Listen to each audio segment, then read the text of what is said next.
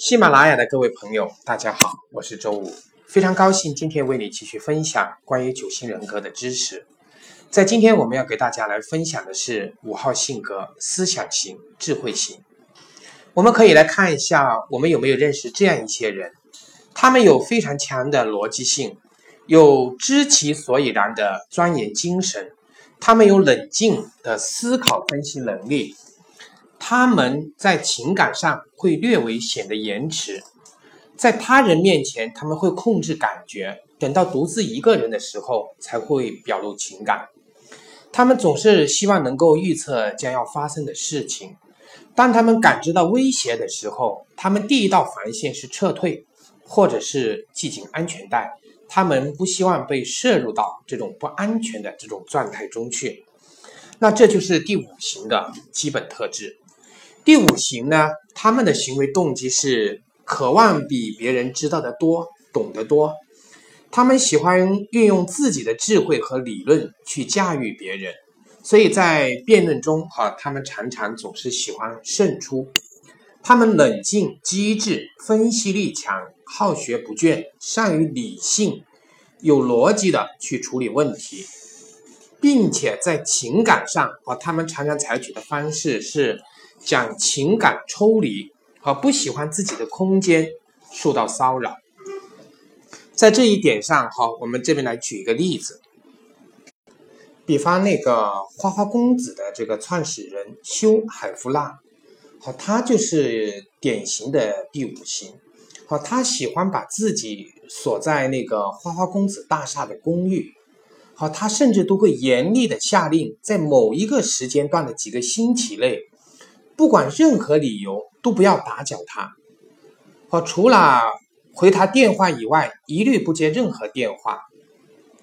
甚至他的太太也要通过总机和他联系啊。好，这是第五型的人啊，他们总是的喜欢自己的空间不被受到骚扰。第五型的人呢，他们总是有这种潜在的恐惧。就是害怕被别人取缔和驾驭，特别害怕对身边的事物感到无知。好，如果在一个团队里面，好，他参与团队的活动，如果团队中发生的事情他不了解啊，他会感到紧张，好，他会感到哎呀，这个有点束手无策了。那五号性格的人，他们的潜在渴望是什么呢？好，他们是渴望洞悉天下事，好，对知识的渴望是他们最大的渴望。我们这里再来看一个五行性格的代表人物，关于他的描述啊，他享受辩论，就想听到不同的观点，又总是想赢。可是好奇心和好胜心并没有影响他成为一个谦虚的人啊，这是李开复写的。他是一个对技术有热情、对人类有使命感的人。他有很多的财富，但他自己的生活。方式很简单，这种使命感是发自内心的，而不是钻出来的。好，这是张雅琴对他的评价。他赚的钱比人类历史上所有人都多，他在努力把钱捐献出去。大多数人也许会把钱用在别的地方，或者只是捐出一点点，并希望别人给他们别上勋章，而不是像他一样。他把全部的时间都用在寻找真正行之有效的东西上，这是他毕生的工作。啊，这是克林顿对他的评价。如果他卖的不是软件，而是汉堡，他也会成为世界汉堡大王。啊，这是巴菲特对他的评价。好，这个人是谁呢？我想大家应该会从刚刚的这个评价中发现，哈，这个人就是比尔盖茨。啊，比尔盖茨呢？他也是一个典型的第五型，我们看到他对知识的这种理解和渴望是非常多的。好，但是我们如果以为，如果我们以为第五号性格的人哈，他只是爱学习，啊，只是个乏味的人，只专注于内心缜密的思考，那我们就错了。第五号性格的人，他也是喜欢掌控的。好，他们可能会野心勃勃，甚至会冷漠无情的追求控制权和战利品。好，就像我们刚刚讲到的比尔盖茨，好，看起来是一个心不在焉的教授，但是实际上我们知道他拥有的可是一个帝国，哈，叫微软帝国。第五号性格的人，哈，对知识的渴望和这种严谨的思考，好，也使得他们总是在很多的时候能够获得一定的成功，好，所以我们看到很多很富有的人，哈，常常都是第五号性格的。比方我们刚刚提到的股神巴菲特，啊，还有比尔盖茨，啊，这是第五型的。另外还有一个在我们喜马拉雅上面非常有名的一个人，哈。也就是我最近一直也在听的一个节目，叫《光复都督》，哈，我们的马未都先生，哈，是中国第一家创办私人博物馆的人，哈，他的产品和他的这个版税等等等等，也是收入是非常之高的，啊，他们呢都是属于第五型性格的人。那第五型性格的人，我们有从哪一些描述上可以发现他们是第五型的？好，我们来注意，有这么一些。第一个，他们总是知道的比别人多，懂得比别人快。他们内在的注意力焦点是放在对未来知识的探索上，他们的时间分配的很好，他们总是会擅长做出一个决策。他们对知识的渴望是近乎贪婪的。好，他们用知识和智慧去帮助那些需要帮助的人。啊，他们喜欢待在书房里面，在知识的海洋中遨游。他们比较不喜欢做一些无谓的交际和应酬，并且呢，不太善于表达自己的感受。好，他们对有一些人关于在情感上的这种啊深入啊，他们表示非常的不能够理解。好，对有些人在情绪上强烈的反应呢，啊，他们也确实无从理解。那五号性格的人呢？他们有这么些特点：有智慧、逻辑强、好学、知识丰富，好不怎么爱言笑，啊，也不怎么喜欢公共场合，爱探索，思维严谨，啊，逻辑通顺，喜欢看书，冷静机智，分析力强，理性、独立性强，洞察力强，这是他们的一些基本特点。但是这种特点，我们常常是一下子是很难去了解的。我们可以先从肢体语言上来做基本的判断。那第五号性格的肢体语言特点是什么？哈，第一个，喜怒不形于不形于色啊，就会很难看到他们有啊特别开心或者特别发怒的样子。第二个呢，他们会有书生气哈。我们看到马未都先生啊，巴菲特。和比尔盖茨啊，这个书生气是非常的浓的。还有他们在肢体上会表现的比较局促。好，你如果让第五号性格的人去跳舞，他们可能跳的舞会让你捧腹大笑。第五号性格的人的表情啊不是很丰富。我们刚刚讲到的比尔盖茨，这是非常典型的一个代表。好，神态严肃，不爱言笑。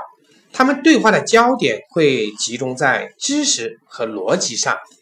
啊，跟知识和逻辑无关的内容，好，可能对他们来讲，他们可能都不会放在心上，好，他们会直接抓住谈话的知识和逻辑点是什么，好，这就是我们说的五号性格，啊，有这么一些肢体语言的特征。五号性格是思想家，最擅长的呢，当然就是想问题。好，比方我们说到的五号的成功典范巴菲特先生，哈。呃，他的生活常态就是待在房间里一个人思考，所以巴菲特说，所有的男人的不幸出自同一个原因，哈，就是他们都不能安分的待在一个房间里，啊，他把大家不幸的原因归结为是不能够安分的待在房间里，所以呢，你不能去仔细的、认真的去思考，所以导致你会不幸。因为五号认为，只要把问题想透了、想通了，把问题和现实生活进行结合了，就会获得一定的成就。好，这是五号性格的人这么想的。好，我们来看一下五号的典型代表人物巴菲特。好，他最早接触股票是在一九四一年。好，十一岁的他买了平生的第一只股票，这只股票为他赚到了五美元。也就是在这个时候，他对股票产生了遏制不住的兴趣。一九四七年啊，他在读那个财务和商业管理，然后后面又获得了经济学士的学位。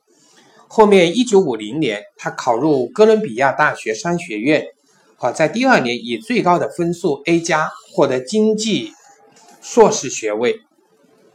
后面呢，他就开始他伟大的事业，好向亲戚朋友借了十点五万美元投身股市。到一九五七年，好他的资产就升到了三十万美元。到年底的时候，又升到了五十万。以后他的财产呢？就会以几何倍数的递增。好，要注意哈，巴菲特在他年轻的时候过得并不如意。在二十一岁的时候啊，他和他的新婚妻子住的是一套六十五美元月租的破旧公寓啊，经常会有老鼠来光顾他的家。啊，因为没有钱给自己新生的女儿、新出生的女儿买小床，啊，这个小女孩就住在一个铺上了褥子的抽屉里面。啊，这是过得也是非常的不如意。好，但是他用他的思想思考的方式和现实的生活点结结合，他找到了自己成功的。在一九六四年，他的个人财富达到了四百万美元，呃，掌管的资金高达两千两百万美元。到一九六七年十月，他掌管的资金达到六千五百万美元。一九六八年，他的个人资产。达到了两千五百万美元。啊，六八年的时候，当美国股市一路凯歌的时候，巴菲特却通知他的合伙人分家，啊，他要退出股市。一九六九年六月，股市直线下跌，股灾来了。到七零年五月，好，跟前一年年初相比，每种股票都至少下跌了百分之五十。这时候，他的合伙人才意识到他的高明之处。好，关于巴菲特后面的这些成功。好，呃，是在二零零八年，他登上了财富榜，好，超过了那个比尔盖茨，成为世界首富。好，这些我们就不一再细说了。五号思想者呢，做任何事情都会有自己的理念和自己的思想体系。巴菲特做投资一样，哈，他也跟别的投资者不同，他有着自己的投资理念，所以他成功了。呃，我们讲到了这个巴菲特的成功之处，哈，他有自己的这个思想体系。我们要知道，一个成长的五号，他的知识啊是非常渊博的，哈，他可能就是一个人入的百度或者谷歌。啊，当然这个五号他也会有一些他比较弱的方面，好，比方他们的社交能力呢会显得比较弱，好，比方。他们可以对很多的事情像百度百科的词条一样准确无误的解释，但是呢，他们总是喜欢躲在角落里面观察别人的一举一动，一举一动。好，他们总是会在自己的周围啊筑起一座高塔，躲在塔顶看周围的人。好，他们总是会需要这样一种安全的心理距离。五号呢，和我们有一个叫二号助人型的，会有一些正好恰恰相反的地方。我们助人型的二号最讨厌的是没有朋友、没有爱，好，但是五号却是非常享受这种独处的时光。好，他们只愿意生活在自己的思想里面。好，所以很多探讨的一些这个知识的一些聚会，可能五号会参加。好，然后对于我们。今天讲到的这种九型人格的分析，哈，恰恰可能是这个五号性格啊，他们可能不怎么认可和感兴趣的，好，所以我们常常说，在课堂里面来听九型人格的五号性格的人，哈，恰恰是非常少的。呃，我们刚刚提到的这个五号的典型代表人物巴菲特，哈，他的妻子苏珊呢，哈，正好和他的性格就。是相反的哈，他的妻子是二号性格，好，二号性格是非常喜欢喜欢付出的，好，因为五号在生活方面的很多比较弱的一些点，特别能够吸引我们二号的爱心泛滥，好，会让二号拼命的奉献自己的爱心，同时五号冷静而富有逻辑的头脑啊，也会获得二号的欢心啊。这是，但是这五号而二号如果遇在一起了哈，用心生活的二号很快就会在五号这里感到受伤。好，我们来举一个例子，比方二号抱怨工作太累了。然后他其实呢，想要的可能只是五号的一个拥抱和安慰，但是五号是思想型、智慧型的人，哈，五号就会从这个点上面去滔滔不绝的分析，好，向二号分析你目前的工作形式，你目前的工作方式和方法，最后会得出一个结论，你根本不应该抱怨啊，你应该调整你的工作方式和方法。要去思考，所以这个时候的二号其实会感到很受伤，因为五号呢常常是会从这种知识点好来进行关心。啊，比方这个五号的这个妻子说啊，我这个头有点不舒服，好，可能也许只是要求一个安慰啊，甚至倒上一杯温开水，这个时候的五号他就会马上去找资料。好，看一下这个头疼啊，有哪些对应的方法和症状啊？有哪有几种治疗的方式啊？他甚至可能会到书店买一本这个关于健康安全或者说这种关于医学方面的书来进行研究啊。这就是我们说的五号啊。恰恰其实我们五号的这位五号的这个太太呀，她其实可能只是需要一个关心。呃，五号呢，他的情感比较迟钝，啊，就像我们说他的情感可能就像恐龙一样，啊，被踩了一脚，啊，但是不是当时没有反应，过了三天以后可能才会喊疼。五号在别人的面前不容易感受到自己的情感，啊，所以只有在他一个人独处的时候，他的情感反而可能会比较丰富。呃，五号和我们。另外另外一个性格三号啊，有一点会相似的，就是也是走捷径的一族。好，我们之前有讲过哪些不走捷径哈？完美型一号的这个不走捷径，八号领袖型的不走捷径，这个三号和五号呢，这个都是走捷径一族。但是基于他是智慧型和思想型的，所以他走捷径的方式是什么？好，是学习知识。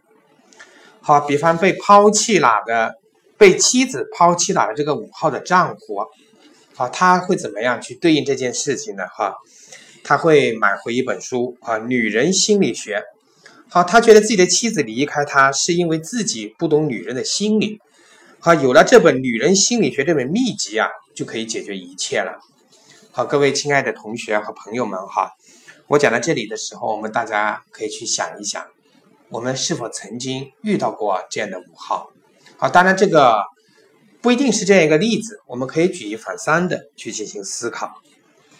五号是理想主义者，对世界有深刻的见解，很能干啊，肯创新也敢创新。但是五号呢，好，他会有一点认为就是想到就是做到啊，这是他们的一个基本思路啊，常常只会成。只会沉醉于思想方面，而不会去行行动。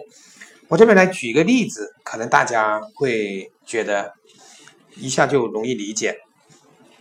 比方我们的大哲学家康德，哈，他一生都没有离开他所住的地方，他只有在年轻的时候曾经离开他住的地方四十公里左右的地方去旅行过。好，这是他一生中到过最远的地方。好，注意哈，大哲学家康德一生中去过最远的地方，就是离他家啊四十公里左右的地方去旅行。那康德这一生中，基本上每天都是在相同的时间起床，在相同的时间吃饭，在相同的时间散步。好，但是就是这么一个超级矮板的人啊，哈，当然我们这里要给他打上引号哈，毕竟这是大哲学家康德啊。他的三大批判，哈，居然构成了这个世界上伟大的哲学体系。他成为了德国哲学古典、德国古典哲学的创始人。啊，所以说五号这种智慧和思想也是非常的了得。呃，五号性格的人有的时候呢，也会变得贪婪，好，会无止境的退缩。当遇到困难的时候，他们不会求助别人，啊，但是注意哈，同时，别人有困难，他们也不会伸出援手。在困难面前，他们只有一个选择：撤退，无止境的撤退，把自己的需求一减再减。尽量不去依赖任何人或物，好，这是我们关于第五型的人啊的一个可能的缺点。五号性格的人还有一个特点就是比较节俭，好，不管是有钱的还是没钱的五号，比方我们说有钱的巴菲特啊、比尔盖茨啊，他们很有钱啊，是世界首富。我们注意看哈。比尔盖茨公司的电脑用了很多年，必须用到不能工作才换啊。而巴菲特的衣服经常是穿到了不能再穿的时候才换啊。当他的孩子出生的时候，他甚至因为不舍得给孩子买个婴儿床，而借用邻居家的。好，刚刚我们前面还讲到了哈，呃，把自己的孩子在抽屉里面啊铺个褥子，把它放在抽屉里睡觉。啊，这是五号性格的人啊，他们是比较的节俭啊，有一些的五号可能会表现出非常的吝啬啊。当然，我们不是指所有的，我们要强调这只是一个可能的缺点。当然，五号不是没有感情哈，只是感情延后。一旦五号有了能力呢，他们也会对这个世界来奉献自己的爱心。好，比方巴菲特捐出股票，比尔盖茨。啊，有他的基金会啊，这些呢，他们这种慷慨啊，也为这个世界带来了许多的爱心。五号性格的人在自己能干的时候啊，他们是理想主义者，对世界有深刻的见解，专注于工作啊，敢于革新。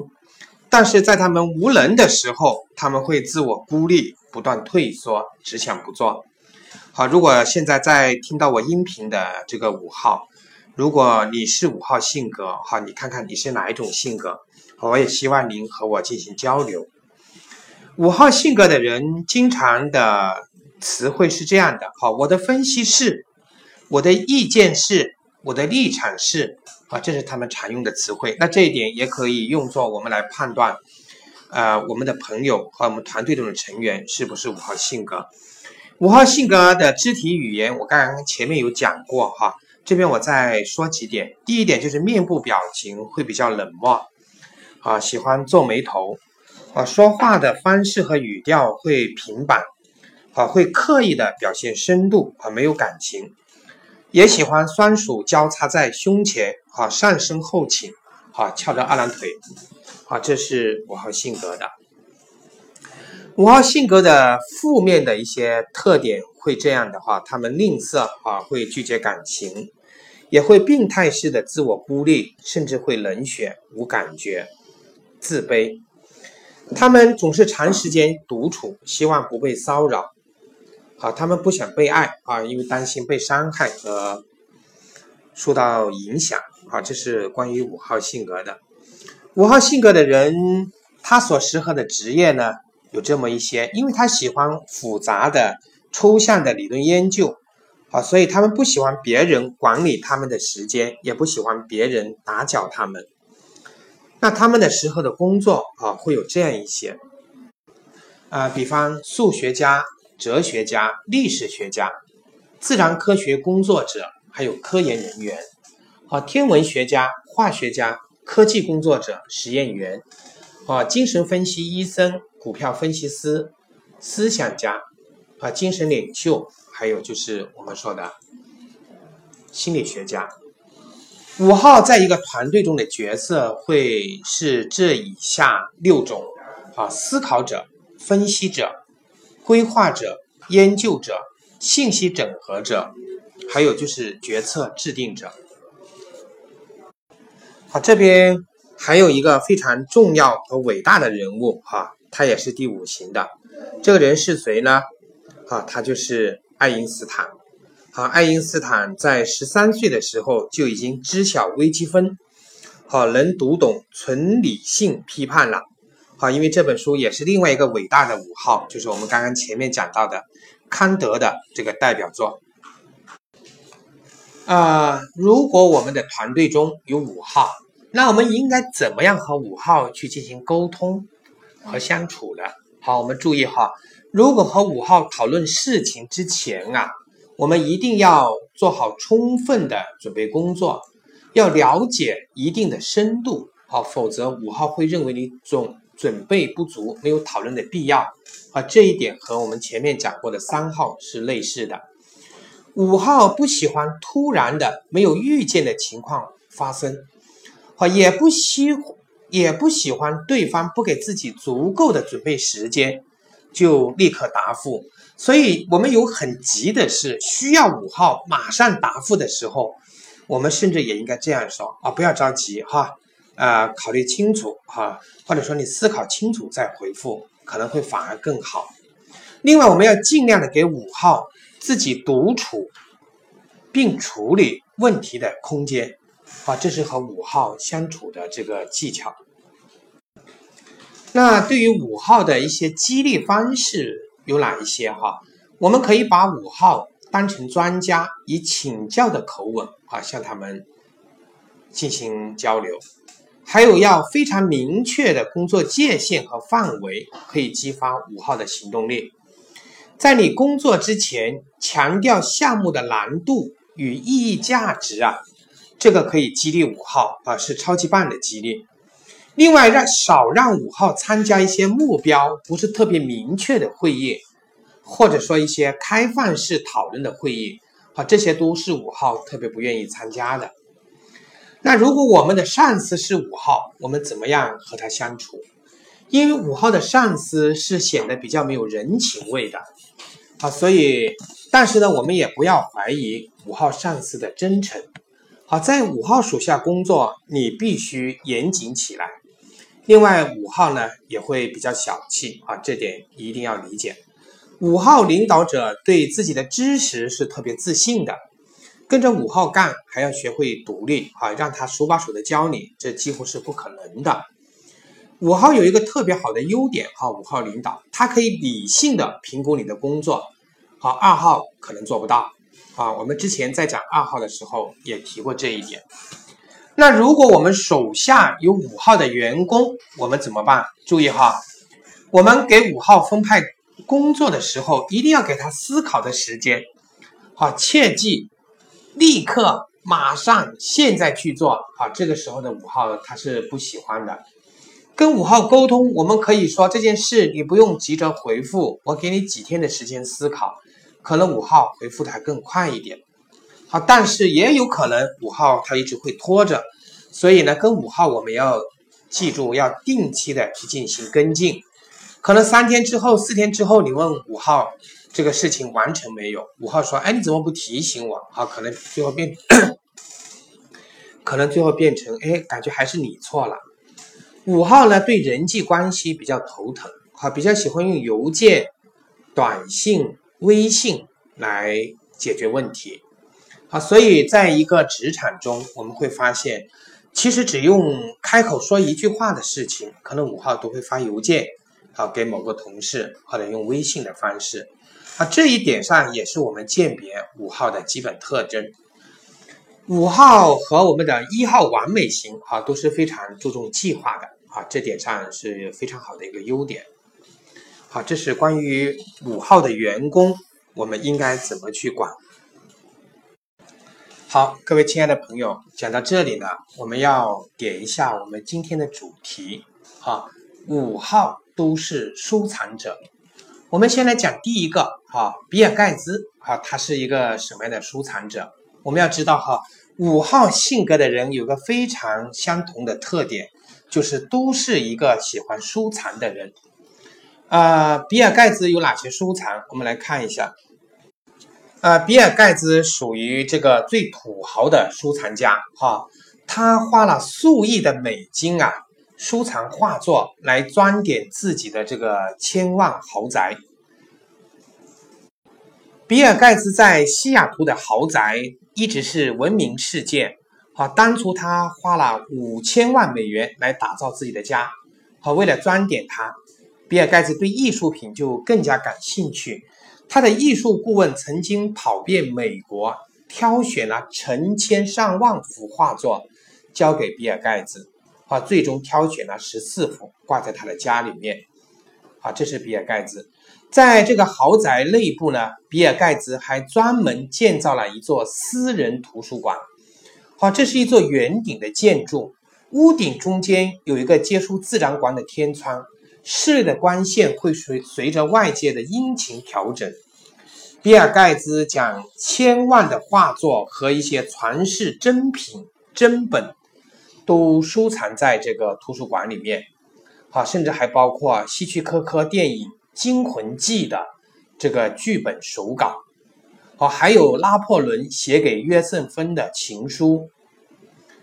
呃，藏在私人图书馆值钱的作品还是画作，好有比尔盖茨最钟爱的美国画家画的《迷失在大沙滩》好等等等等，好有非常多的作品，好甚至还有约合人民币一点七三亿人民币的这个作品叫《马球人群》，好还有等等等等，哇，这太多了，好这是比尔盖茨的收藏。好，我们说的第二个代表人物，五五号系列代表人物巴菲特，他喜欢收藏什么呢？哈，巴菲特有一句话：投资就是一种收藏。天哪，这也是多么大的一个收藏啊！好，这是巴菲特说的，投资就是一个收藏。他收藏什么？收藏股票。选股票其实和收藏品一样。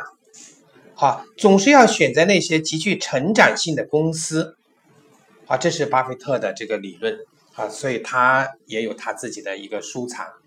那另外一个，我们中国我们说的这个马未都先生，哈，他是祖籍山东荣成，哈，他是有这么一些封号。哈，收藏家、古董鉴赏家、央视啊北家讲坛的主持人。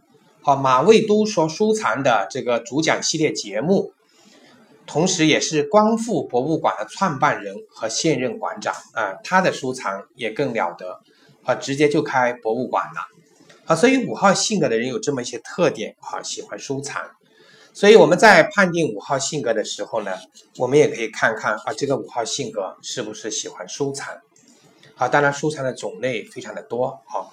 我们要从这个动机上去进行分析。好，各位亲爱的朋友，今天的课程就分享到这里，我们下次再见，感谢您的收听。